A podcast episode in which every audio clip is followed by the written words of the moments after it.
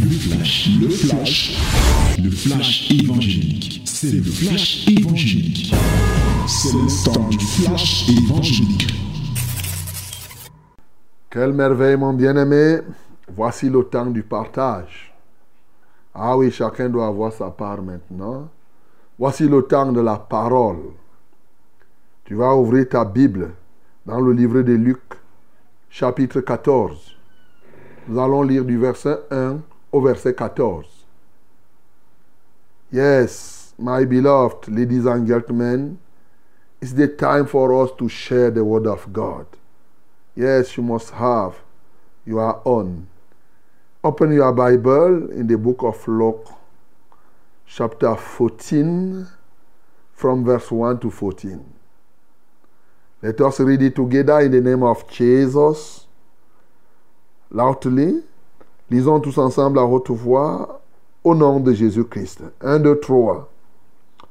Jésus étant entré un jour de sabbat dans la maison de l'un des chefs des pharisiens pour prendre un repas, les pharisiens l'observaient. Et voici un homme hydropique était devant lui. Jésus prit la parole et dit au docteur de la loi et aux pharisiens, est-il permis ou non de faire une guérison le jour du sabbat? Ils gardèrent le silence. Alors Jésus avança la main sur cet homme, le guérit et le renvoya. Puis il leur dit, lequel de vous, si son fils ou son bœuf tombe dans un puits, ne l'en retire pas aussitôt le jour du sabbat. Et il ne put rien répondre à cela. Il adressa ensuite une parabole aux conviés en voyant qu'ils choisissaient les premières places. Et il leur dit, lorsque tu seras invité par quelqu'un à des noces, ne te mets pas à la première place, de peur qu'il n'y ait parmi les invités une personne plus considérable que toi. Et que celui qui vous a invité, l'un et l'autre ne viennent te dire, c'est de la place à cette personne-là. Tu aurais alors la honte d'aller occuper la dernière place.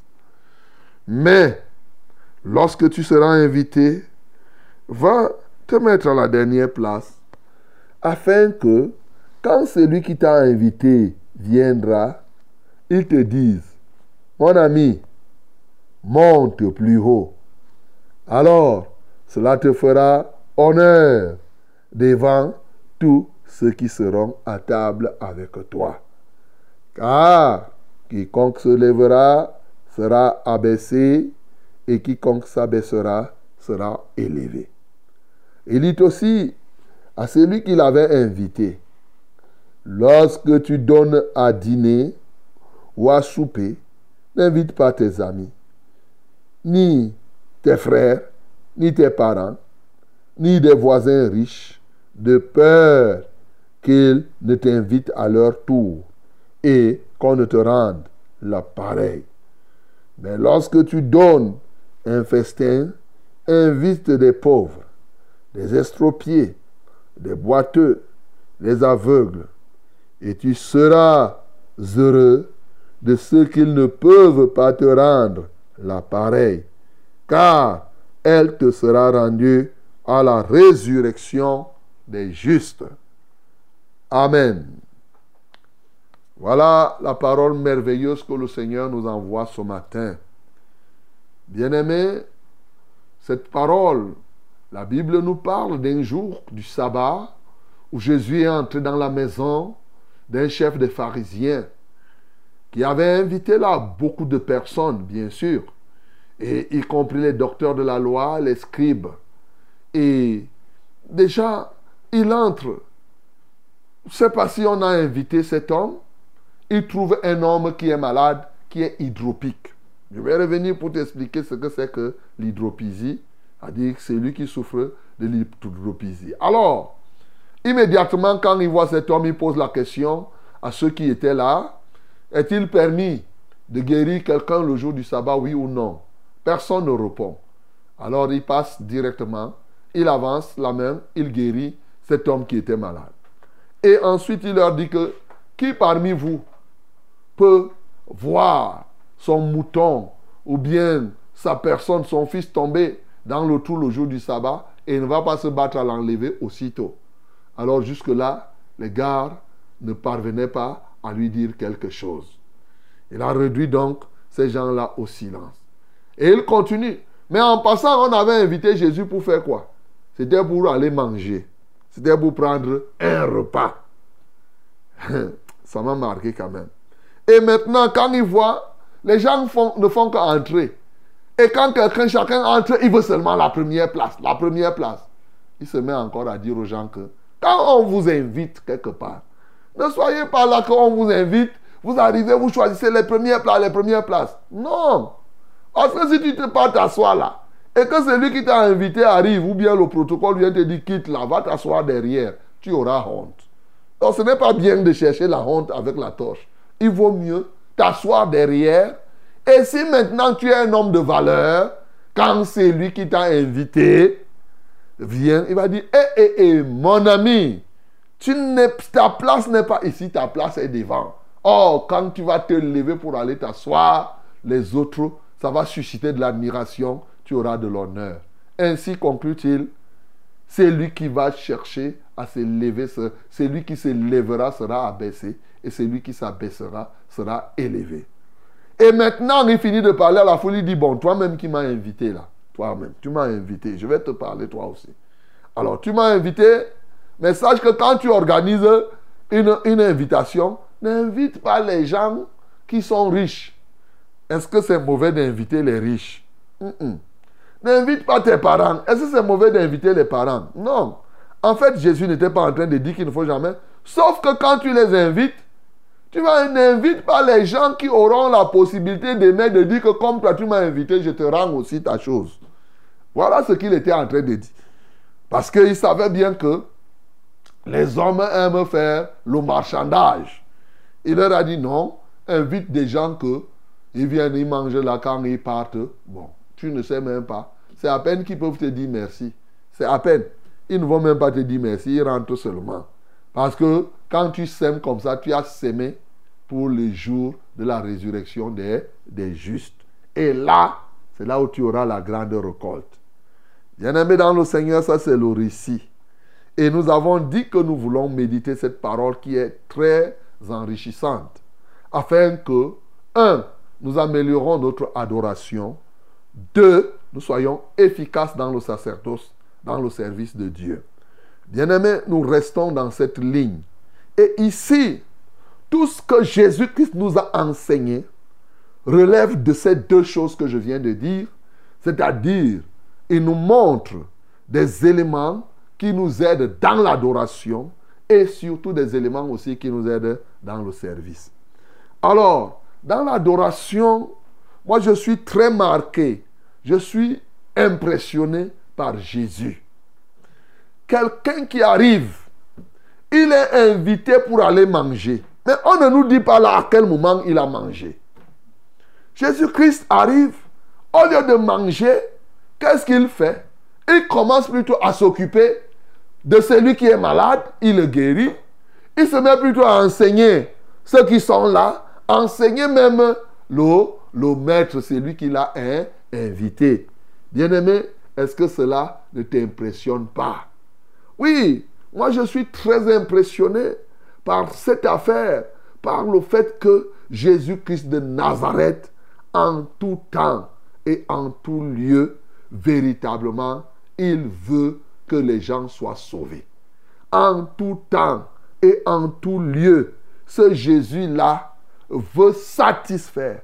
En tout cas, c'est quelqu'un qui fait du bien. Vous l'invitez pour manger. Au lieu de manger, lui, il se met plutôt à s'occuper des gens. Donc nous pouvons adorer ce Jésus pour cela. Parce que c'est quelqu'un qui veut à tout prix voir le bien des autres. C'est pour cela qu'il se met à parler. Il est celui qui enseigne les gens ici par catégorie. Il a parlé aux chefs des pharisiens, les docteurs de la loi. il a parlé aux convives, il a parlé même à celui-là qu'il a invité.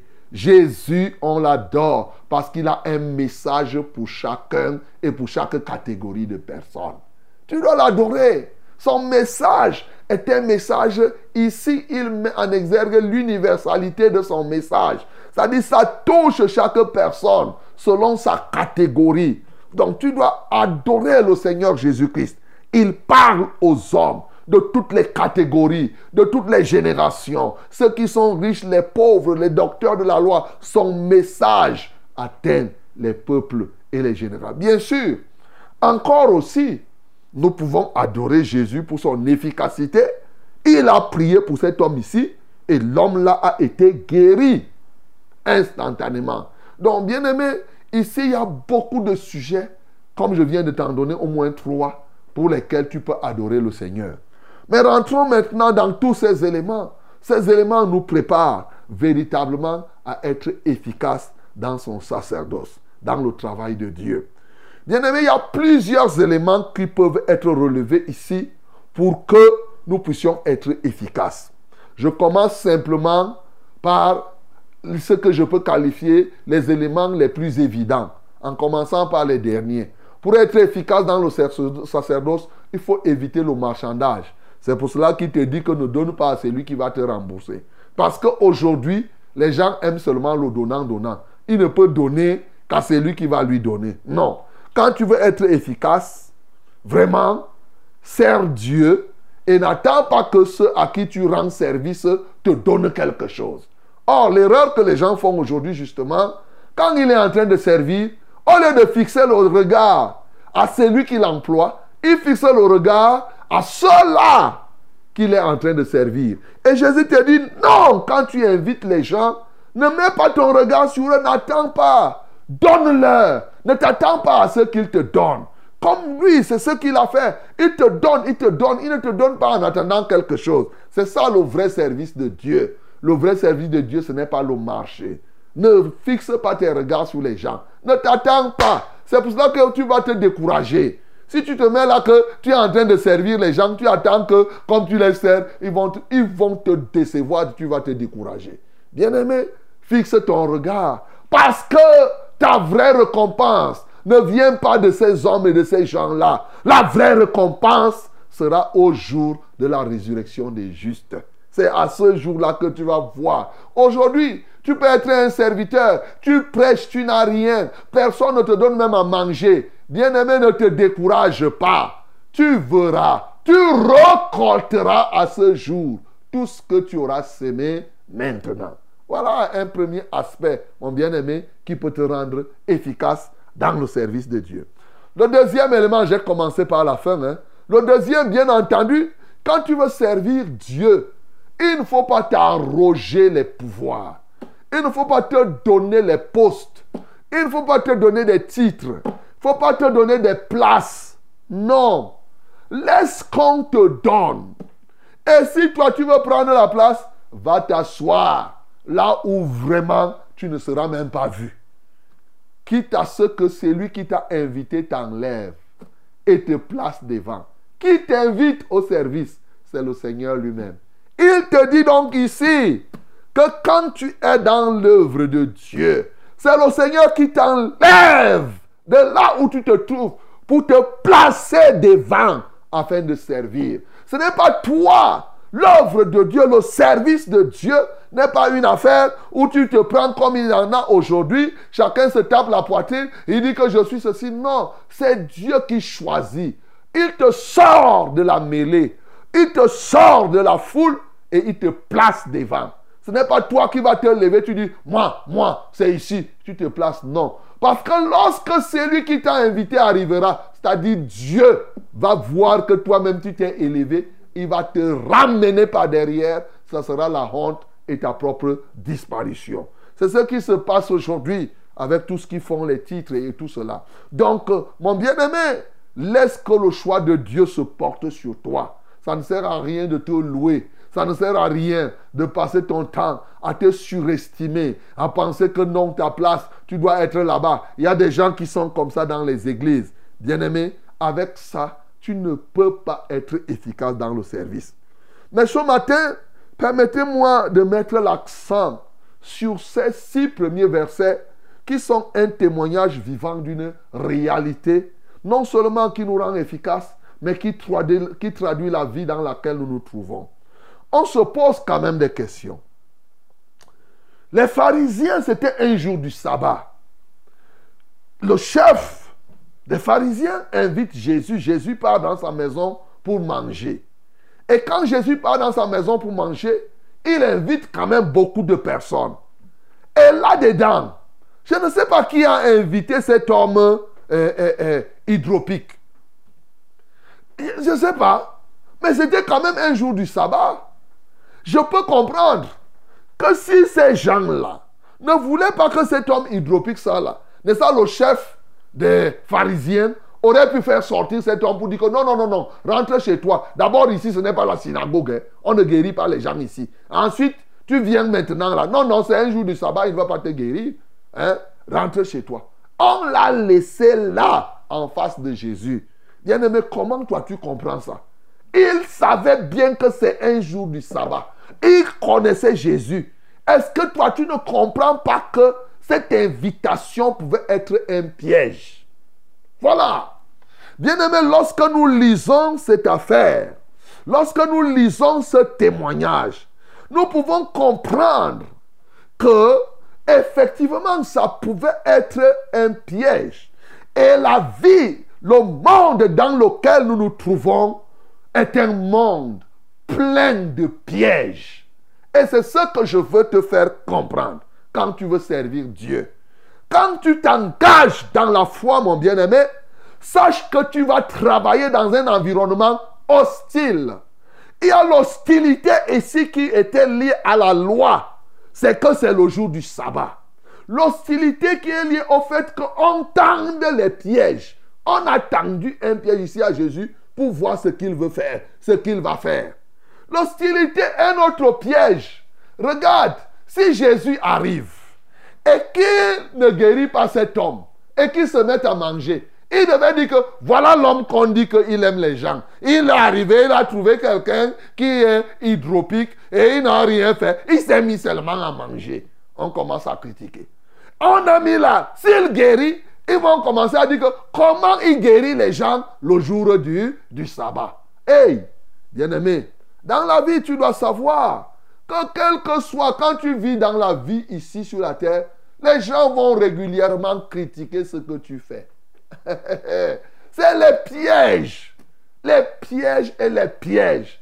Les pièges qui viennent de l'environnement. Les pièges qui viennent de part et d'autre. Mais mon bien-aimé, ce n'est pas parce qu'il y a beaucoup de pièges. Ce n'est pas parce qu'il y a beaucoup d'hostilité que tu ne dois pas être efficace. Les deux premiers éléments que je t'ai donnés, c'est effectivement des éléments qui t'aident à t'en sortir dans un environnement hostile. Mais il y a d'autres éléments qui ressortent ici, qui peuvent t'aider là où tu as des opposants qui t'entourent. Ils étaient nombreux là ces docteurs de la loi, ces observateurs. Regarde, c'est des gens qui observent. Oui, ils observent, pas pour rester faire ce que Jésus fait. Ils observent pour faire quoi? Pour critiquer. Ils observent pour faire quoi? Pour faire des remontrances. Ils observent pour faire pourquoi ils observaient. Ils regardent. Sa preuve, c'était un piège. Ils observaient. C'est la preuve que c'était même un piège. On dit, oui, on va voir ce qu'il va faire aujourd'hui. S'il va manger. S'il mange même là-bas chez les pharisiens, on va dire que voilà quelqu'un qui dit, il mange où? Et il laisse les gens comme ça là. Des pièges, mon bien-aimé. Il y a des gens, nous sommes dans un environnement où il y a des observateurs. Dans l'église même, il y a plein de gens qui sont des observateurs. Ils viennent là au culte, lui il est là pour observer. Il y en a qui entrent, ils regardent les ampoules, ils regardent la salle, ils observent, il dit, eh, eh, la salle, si on n'a pas fait ça. Vous passez tout le culte, lui, il est en train de regarder autre chose. Il regarde. Si vous avez mis les rideaux, il dit, qu'est-ce qui est même caché derrière le rideau là? Hein? Ainsi, il peut passer toute la vie comme cela. Donc, aujourd'hui, bien aimé, il y a même des mauvais observateurs. C'est-à-dire ceux qui observent comme ces pharisiens pour critiquer. Ceux qui observent et qui ne vont jamais rien comprendre et rien garder. Je ne voudrais pas que tu sois un tel observateur parce qu'avec ça, tu ne seras jamais efficace. Ah ben, mais si tu observes pour être disciple, en ce temps-là, ça devient une bonne chose. Bien-aimé dans le Seigneur, Jésus, au travers de l'acte qu'il a posé ici, nous donne quelques enseignements qui vont nous aider dans le service. D'abord, la première chose, c'est la primauté, note bien, la priorité ou la primauté accordée au salut des gens au détriment de notre propre intérêt. Ça, c'est la première chose. Il était appelé ici à manger. Mais Jésus ne se livre pas à manger. Il se préoccupe de ce que ces gens-là doivent être sauvés.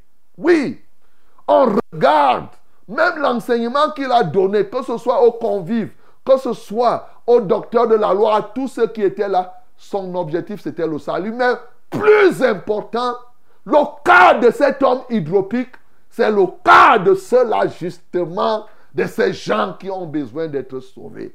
Hey, la nourriture, un véritable obstacle aujourd'hui qui empêche que les gens se consacrent pour que les gens, les autres soient sauvés. Tu passes ton temps à manger. Tu passes ton temps à t'occuper de ton ventre. Tu passes ton temps à t'occuper des choses de ton corps. Bien-aimé, ce matin, tu veux être efficace au service, il faut sacrifier ton ventre. Il faut sacrifier ton corps pour t'occuper du salut des autres. Voilà un très grand secret. Alors tu comprends, sacrifier ton corps, tu peux comprendre beaucoup de choses. Tu dois le tenir assujetti, tu dois jeûner, mais en rien, tu ne dois laisser tu ne dois laisser la nourriture prendre le dessus sur toi, mon bien-aimé. Ça, c'est un élément extrêmement important. Il devait manger, mais il ne s'est pas occupé de la nourriture. Il s'est occupé, comme lui-même l'avait dit par là, dans l'épître, dans l'évangile de Jean. Sa nourriture, c'est quoi? C'est de faire la volonté de son Père. Et il rend ce témoignage ici que lui, les autres croyaient qu'il est venu pour manger le coq avec la viande, les choses qu'ils avaient préparées? En ce temps-là, je ne sais pas quoi. Mais lui dit, ma nourriture, c'est ça, c'est de vous annoncer la parole. Oh, in fine, Jésus a bien mangé. Alléluia. Parce que pour lui, c'était ce qu'il est venu faire. Pendant que les gens tendaient le piège, il vient là comme s'il venait manger leur nourriture, alors qu'il venait leur annoncer la parole. Il venait sauver une personne. Quel que soit le cas, mon bien-aimé, le salut est une priorité pour nous. Oui, rien ne doit passer en priorité pour toi qui es au service si tu veux être efficace. Et ainsi, partout où tu te trouves, mon bien-aimé, voilà le deuxième secret. Oui, le secret ici, c'est le brisement de ton égoïsme au profit des autres. Ici, ça dit tes propres intérêts, tu les mets de côté si tu veux être au service et tu t'occupes de l'intérêt du grand nombre afin que le grand nombre soit sauvé. Tu t'occupes de ce nombre-là. Tu seras efficace au service. Bien-aimé, l'autre chose qui, me marque ici, c'est le fait que Jésus-Christ s'occupe de cet homme qui est hydropique. Qu'est-ce que c'est que l'hydropisie ça, c'est une maladie qui se fait une maladie rare.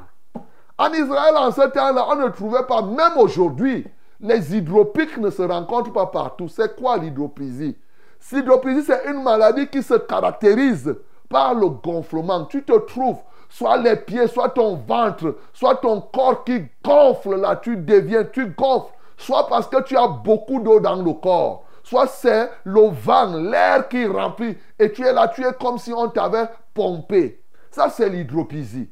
Et l'hydropisie, souvent, ça pouvait se retrouver. Tu peux avoir de l'eau dans le cœur, de l'eau dans ton ventre, lié peut-être à une insuffisance rénale, lié par exemple à un dysfonctionnement de ton système d'excrétion.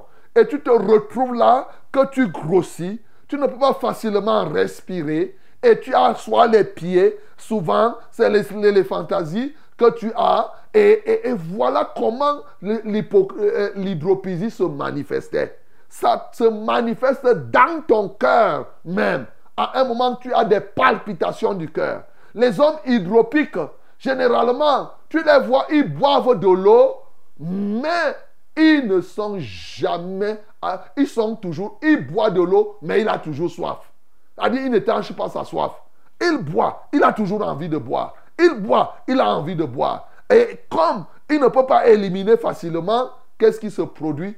Il finit, il prend du poids, soit au niveau du ventre, soit au niveau des pieds, soit au niveau même des poumons, au niveau de quelque part, ça gonfle, soit tout ensemble. Bien-aimé, c'est cet homme qui était devant Jésus. Mais tu peux comprendre la signification d'un tel homme aujourd'hui. Bien sûr, c'est ces hommes. Tu es malade même. Tu peux être là, tu m'écoutes. Toi-même, tu gonfles là où tu te trouves. Tu te retrouves avec des pieds qui gonflent, avec le ventre qui gonfle. Et parce que tu bois de l'eau, tu ne, ta, soif. C'est-à-dire que tu es insatiable. Tu n'es jamais satisfait. Les hydropiques maintenant, c'est l'image des hommes qui ne sont jamais satisfaits, qui sont exigeants. C'est des gens qui ont un caractère qui, qui est acariâtre souvent. Oui, c'est une forme d'hypocrisie. C'est-à-dire qu'ils sont, ils sont borus, comme c'est-à-dire, oui, acariâtre, borus ou bourgon. Voilà, c'est des gens qui sont comme cela. Donc, de sorte que il n'est jamais satisfait. Il est exigeant en tout point, partout, à tout moment. Ça, c'est une forme euh, d'hydropisie. Ça fait que tu manges, tu as ceci. S'il a ceci, il veut encore l'autre. S'il a cela, il veut encore d'autres. Bien-aimé, ce matin déjà toi-même, tu es malade. Le Seigneur vient pour te délivrer de ton insatisfaction. Il vient pour te délivrer effectivement de cette maladie rare, cette maladie difficile. Cet homme avait vécu la loi avec les pharisiens. Il n'avait jamais trouvé une solution. Bien-aimé, ici, Jésus-Christ est venu. Il a laissé la nourriture. Il s'est occupé de cet homme. Ce matin, certainement, Jésus-Christ s'occupe de toi, mon bien-aimé, pour que là où tu es insatiable, que lui-même, sa propre personne, te satisfasse. Jésus-Christ doit être lui-même ta propre satisfaction ce matin. Et oui, pour servir le Seigneur, il faut que Jésus-Christ soit ta satisfaction, mon bien-aimé. Les biens de la terre et toutes ces choses ne vont jamais te satisfaire. C'est lui qui étanche ta soif. C'est lui qui te comble ça doit être celui qui s'appelle Jésus-Christ de Nazareth. Et enfin, mon bien-aimé, parce qu'on n'a pas assez de temps, ce que tu dois comprendre, oui, ici, comment tu vas vivre pour être efficace? Vis pour faire du bien. Alléluia. Vis pour faire du bien. Tant, écoute-moi très bien, dans ce monde où il y a trop de pièges, le secret pour éviter de tomber dans les pièges, c'est de rechercher la satisfaction de ce qui, des besoins d'en haut pour que les pièges d'en bas soient ton marchepied. La satisfaction des besoins d'en haut pour que les pièges d'en bas soient ton marchepied la satisfaction des besoins d'en haut pour que les pièges d'en bas soient ton marchepied. Voilà le secret du service. Partout où tu te trouves dans ce cadre-là, recherche à faire le bien. Quand tu sors, tu pars à une réunion. Quel est le bien que tu vas faire là-bas? Tu dis, je vais faire telle chose aujourd'hui pour que ceci se sente bien. Aussi longtemps que tu vas rechercher je suis en train de te parler là de trois gens au verset 11. Il y fait du bien. C'est lui qui fait du bien à vue Dieu. Bien-aimé, quand tu arrives quelque part, si tu veux éviter les pièges, ne pense pas du mal pour ceux-là qui sont là. Si eux, ils pensent du mal contre toi, ils vont tomber eux-mêmes dans leur propre piège. Tu vas réduire au silence tous ceux-là qui avaient fait les pièges ici, ils ne pouvaient pas dire quelque chose. Il a fermé la bouche de ces gens-là. Il faut fermer la bouche des gens en faisant le bien.